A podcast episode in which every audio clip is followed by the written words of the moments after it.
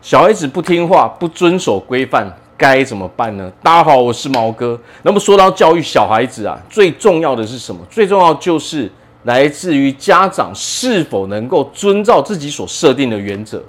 我们来这边讲一个故事啊，在台湾啊，哦，有一个奶奶，她的大儿子呢，在美国结婚了，娶了一个美国人，生下了一个孙子，非常可爱。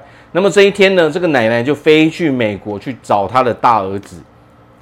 那么到了美国，他们当然是非常欢迎他，我就把他请到家里，大家哦相处的非常融洽。那么他就发现呢，晚上的时候啊，哦有一天晚上，他的孙子不乖，该吃饭的时候呢，他在那边哦在那边玩其他的东西，浪费时间，甚至有一些食物，他说他不喜欢吃，他就不吃了，把东西食物都没吃几口就把它丢在那边。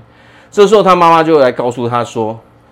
你知道我们之前说过的规则，你时间内没有专心吃东西，还浪费食物的时候，我就要把东西收走喽。哦，他先警告了他的孙子，结果呢，他的孙子一样继续玩。那么时间到的时候呢，他这个呃儿媳妇呢就把这个东西给收走了。他就过去跟这个孙子说：“我们之前谈好的，你已经。”违反这个规定，所以你今天没有晚饭吃了。那么接下来本来晚上有的点心也都没有了。那么这个时候，这个孙子才想到说：“哇，那怎么办？”所以他就开始闷闷不乐哦，一个人跑去旁边生闷气。这时候，这个奶奶看了就哇，孙子这个样子好心疼哦，哦，怎么办？他就跟他的儿媳妇说：“啊，这个只是小事情嘛，小孩子不懂事嘛，要不然我们还是给他哦拿一些饼干吃好了。”他的儿媳妇就说：“不可以这样子，因为如果我们只要一次，哦，放过他的时候，一次我们自己都不遵守我们自己的原则说，下一次我们教不了小孩子了。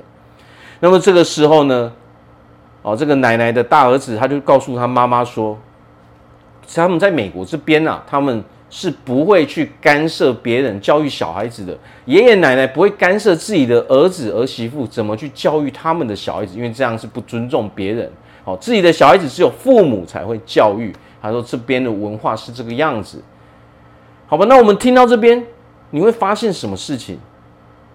隔天呢，发生了什么事情呢？晚上这个小孩子，他的孙子就乖乖的吃饭，哦，他很乖的在时间内把他的饭都吃完，没有在那边捣乱了。那么这个时候，他应得的那些点心，当然是有啊。所以，我们这边学到什么？小孩子他自己会看，他受到了处罚之后，他自己会去想，哦，为什么我应该要怎么做？怎么样做才是对的？怎么样做才是错的嘛？小孩子爱玩是一回事，你有没有设定一些规矩、原则去规范他？这也是一回事嘛。所以，人最重要是什么？教育小孩子这边最重要就是。父母是否可以遵照自己的规则去哦严格的执行嘛？规矩是死的嘛，人是活的嘛。可是你如果人没有办法去执行你设定的这个规范的时候，小孩子怎么可能会执行呢？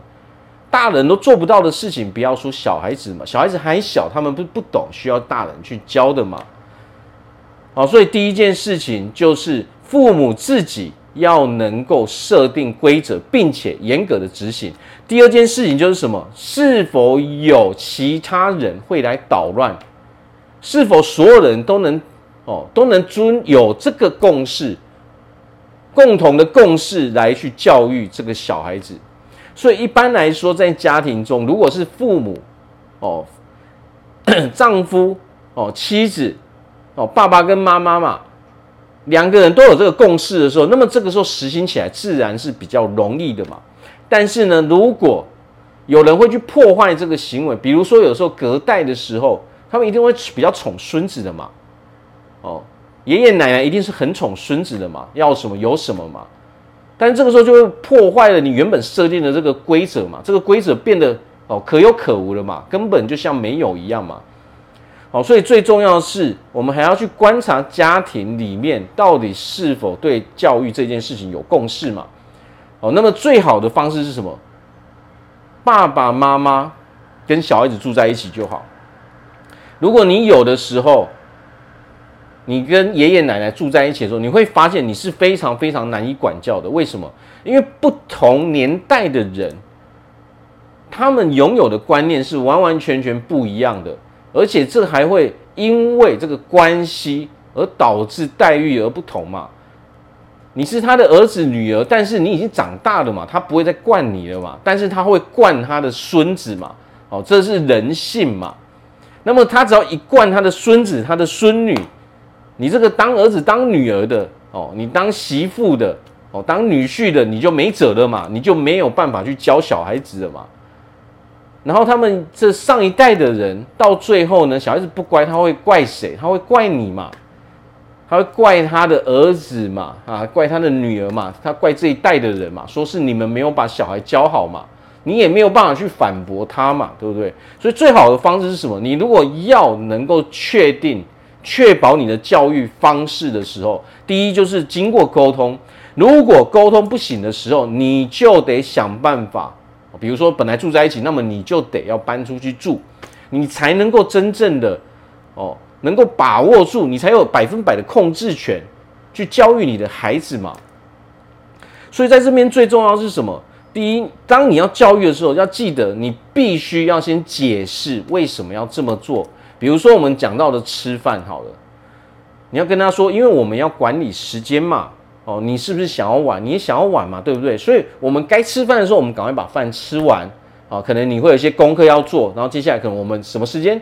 哦，我们把功课做完，那么接下来时间你是不是就可以玩了？哦，然后你又说，如果你又吃饭又玩的时候，那你到后面你是不是就没有时间去做其他事情了？哦，你要先告诉他为什么。哦，因为这样做的时候，你可以有比较多的时间去玩嘛。我们专心做一件事情之后，你会拥有更充裕的时间去做事嘛。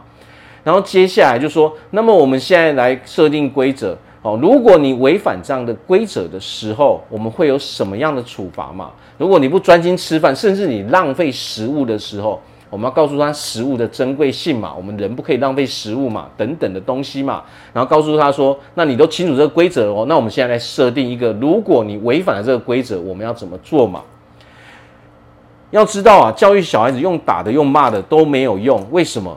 因为你没有道理，你只是想打而已嘛。他不会服你，他这一辈子都不会服你，他长大了他也不会说，他记在心里面记一辈子而已。所以这是什么？你只需要用道理跟他用讲的哦，比如说你违反什么规则，我就把什么东西从你身上拿走就好。比如说他最爱吃的零食拿走，就像那个嘛，你不乖乖的吃晚餐，我就让你晚餐都不能吃，然后今天的零食都不能吃嘛，对不对？这叫做处罚嘛，因为因为你不乖嘛，你这样浪费食物嘛，浪费大家的时间嘛。哦，难不成我们要像很多哦，像我们都会听到在台湾很多。哦，教小孩子吃饭的时候，可能要追着他跑一两个小时，这样人受得了吗？受不了吗？好，那么接下来你要告诉他说，我们这个惩罚你认同了嘛？对不对？前面的规则我都解释给你听了嘛。所以如果你不遵照规则的时候，我们会有这一个惩罚哦，就是你的东西哦，你这爱吃，比如说你爱吃布丁，我就要把它拿走，你今天不可以吃。哦，解释给他听之后，他认同了，我们就照着做就可以了，千万不要用打用骂的，那个都没有用。哦，只会激起孩子的反抗而已嘛。你让他害怕，那有什么用？没有用啊。我们要的是他遵守规定。那么到时候呢，如果有一天他突然违反这个规定，他在吃饭的时候没有好好吃哦，东西撒的一地，甚至哦挑食哦，该吃的都没有吃，你就可以很合理的把他最爱吃的点心拿走嘛，甚至把他的晚餐拿走嘛。不管我们怎么样设定，我们自己觉得合适就好嘛。但是一定是要依照这种方式嘛。你得从头到尾解释给他听，让他认同。解释一遍，让他说你听清楚了，那你认同吗？OK，认同了嘛？那我们做不到就有这个规，就有这个处罚嘛。所以当你处罚他的时候，他虽然不高兴，但是他心里面是认同的，因为他前面答应过你的嘛。小孩子就是这样嘛。哦，我们这种刚开始的，大家要遵守这个信用嘛，你就要得教育他嘛。我们都已经，你都已经答应我了，那我们这个是要讲信用的哦，所以你不能反悔哦。如果你犯的时候，我就要把这个东西拿走嘛。哦，惩罚不是用打的，用打的没有用哦。只要把他在意的东西拿走就好了嘛，把他的玩具拿走，把他爱吃的东西拿走，用这种东西来做惩罚。那么要知道，小孩子的习惯通常都是在很小的时候就已经养成了。如果我们现在想要去改变那些已经已经变得很大的孩子，十几岁、二十岁的，那是非常非常困难的一件事情。那要由他们自愿才有可能去改变嘛。但是如果我们小孩子还是很小的时候，我们就靠设定规矩，严格执行，哦，防止他人干扰，就是这三招嘛。哦，设定规矩要合理。哦，设定了规矩之后，我们自己做父母的严格执行之后，然后我们要防止他人有可能会破坏了我们这个规矩嘛。那么这个时候我们一一执行的时候，是不是就可以很容易的？在孩子小的时候，就让他养成这种好的习惯嘛。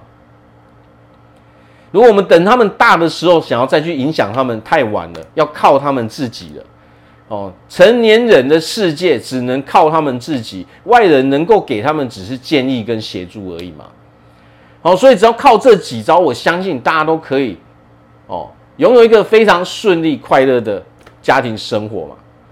好，大家好，我是毛哥。